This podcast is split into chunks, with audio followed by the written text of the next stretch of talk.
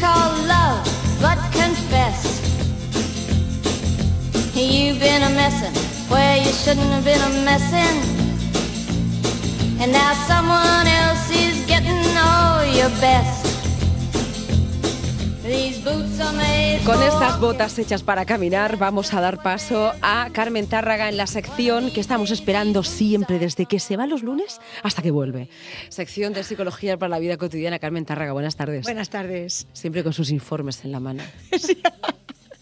Os tengo que confesar que Sí. digo, vamos a hacer una cosa hoy agradable, eh, risueña para entender cosas de nuestra manera de pensar y mejorar. Y te juro que traía cuatro y se me ha olvidado uno. Y entonces he dicho yo naturalidad. Es que no hay que tener cuatro grandes tipos de pensamientos. Con tres vamos fenomenal esta tarde. Y el que se encuentre uno que se ha dejado Carmen. Y el pues que se encuentre alguno va. dirá, ay, qué papel más raro me acabo de encontrar en la calle. Bueno, pues que ponga la radio, que seguro que sabrá. algo que ver. Sí. Por cierto, no, no solemos hacerlo muy a menudo, pero bueno, como tienes muchos seguidores y seguidoras... pues Y muy dulces. y podemos saludar ¿no? a la gente. Sabemos que tenemos ahora mismo muchos oyentes ahí esperando. Esto por, se hacía. por Molina, por Lorca.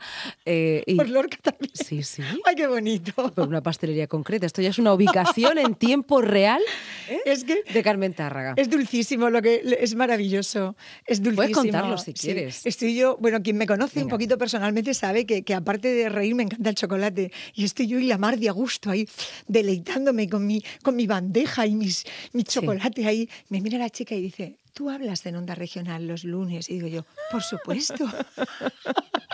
dice, Sí, te sí. oímos en el obrador. Y yo, fenomenal. Le vamos a mandar un saludo desde Dice, aquí. a las dos. A ti también digo, fenomenal. A mí "Es también. Encantadora. Digo. Lucía, encantadora. Bueno, sí, sí, vale. Entonces es una maravilla, o sea, llevarte ese chocolate, Mm. llevarte eh, la sonrisa de esa chica y yo salgo más contenta que unas Pues. Pascuas de Bonache ahí. Afectuosamente y- desde aquí para los obradores y obradoras de, de, de Bonache que están ahí haciendo sus. Es exquisito, sus es exquisito el chocolate. Espero que les salga muy bien escuchando la radio y seguro que siguiendo algunos consejos y quien nos escucha ahora mismo pues en otros puntos de la región, en sus coches, en sus casas, atentamente, a tomar nota. Siempre tomamos nota Sí, contigo. sí. Es una de esas Pero no perderla, por favor, no perderla como yo. Solamente, solamente con tomarla vamos bien. Vamos allá, Carmen Tarraga. La semana pasada habla- abríamos un capítulo para la vida cotidiana y era la gestión de las frustraciones, ¿no?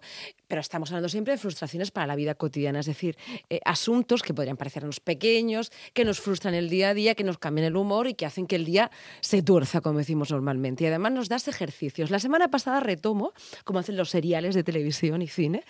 Carmen nos decía, por ejemplo, para ir un poco practicando nuestra Entrenar, impaciencia y sí, sí. entrenar y saber que uno puede ser impaciente, cuando usted vea una cola, póngase en la cola. al En la final, más larga. En la más larga. Y así usted estará entrenando su capacidad de tener paciencia. Tolerancia a la frustración le llamamos Sí. en Yo psicología. le tengo que decir, Carmen, que yo me he puesto en todas las colas, cuanta más larga mejor. He llegado he tarde. la He llegado ¿eh? tarde a los sitios y el nivel de tolerancia del resto con el mío no era igual. Pero has mejorado tu gestión de la frustración. Si tu no digo yo que tolerancia. no. Ahora que me ha ocasionado otros problemas en otro lado también. Bueno, pues luego lo, Bueno, lo compensaremos con algo de chocolate.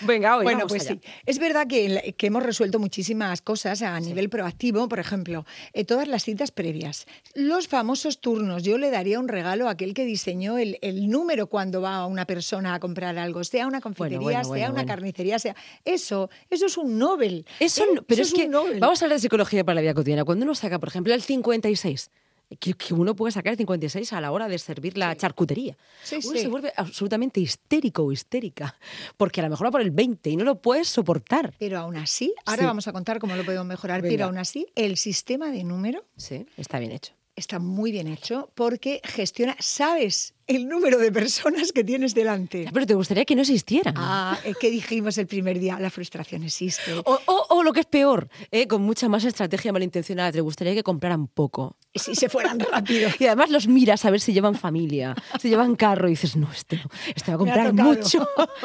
¿Esto Flexibilidad. ¿Nos, pa- nos pasa a todos o solamente pero no, no, no, como no, la no, mía? no, no, Lucía, nos pasa Vale. a todas las personas. Dijimos que requerimos, conforme vamos aumentando eh, y salimos de la pubertad, necesitamos realmente mucha flexibilidad.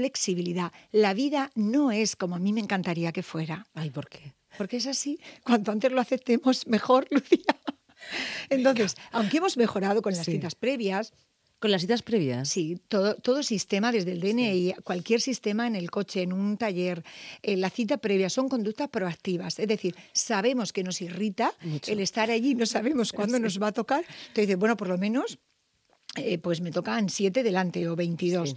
Entonces, son conductas proactivas. Pero son irritables, lo Sí, sabemos, sí, ¿no? a todos. Tranquilidad. Bien, que sean irritables no justifica Ya. que nuestra conducta sea colérica, maleducada. No, no, lo aceptamos, no. por eso son buenas, ¿no? Porque de alguna manera nos sitúan y nos reeducan. Usted Sí. se tiene que esperar. ¿no? Ay. Vale. dijimos que, que en murciano, en psicología le llamamos tolerar, Sí. tolerancia a la frustración, eh, aguantarse.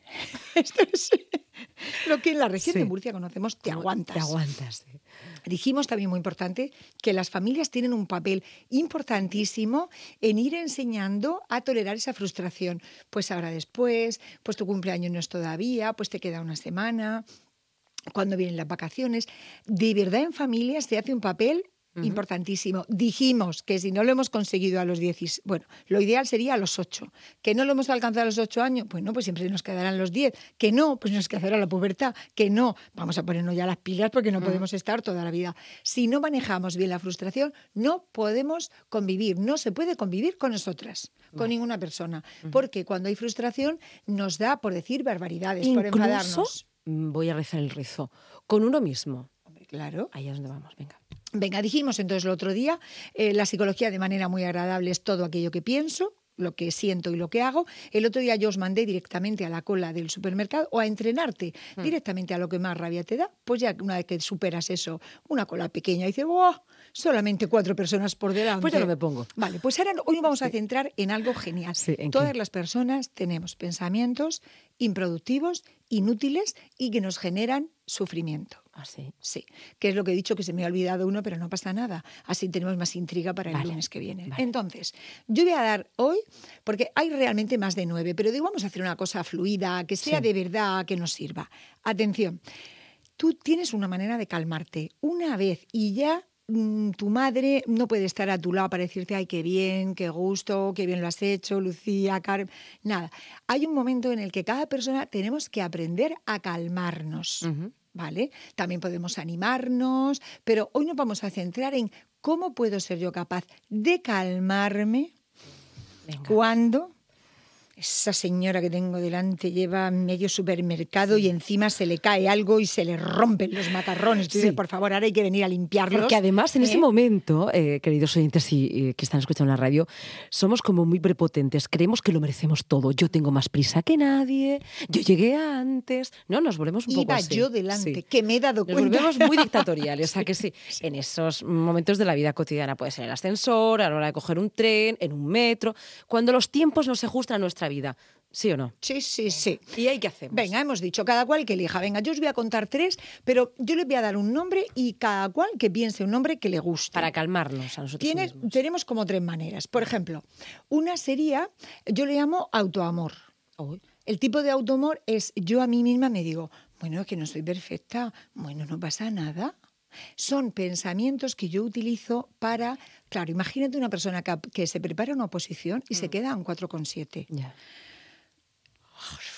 Ya. ¿Vale? Hay muchísimas situaciones, muchas, muchas, muchas, porque hemos dicho que la vida no se ajusta siempre a, a mis deseos o a lo que yo espero. Que en lugar de fustigarse, Ay, sea entonces, perdonarse.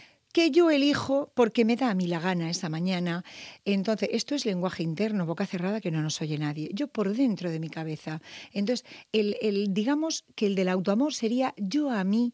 Mm, Vamos, me mimo más mm, mm, que nadie. No pasa nada, Carmen. Bueno, pues cosas de la vida.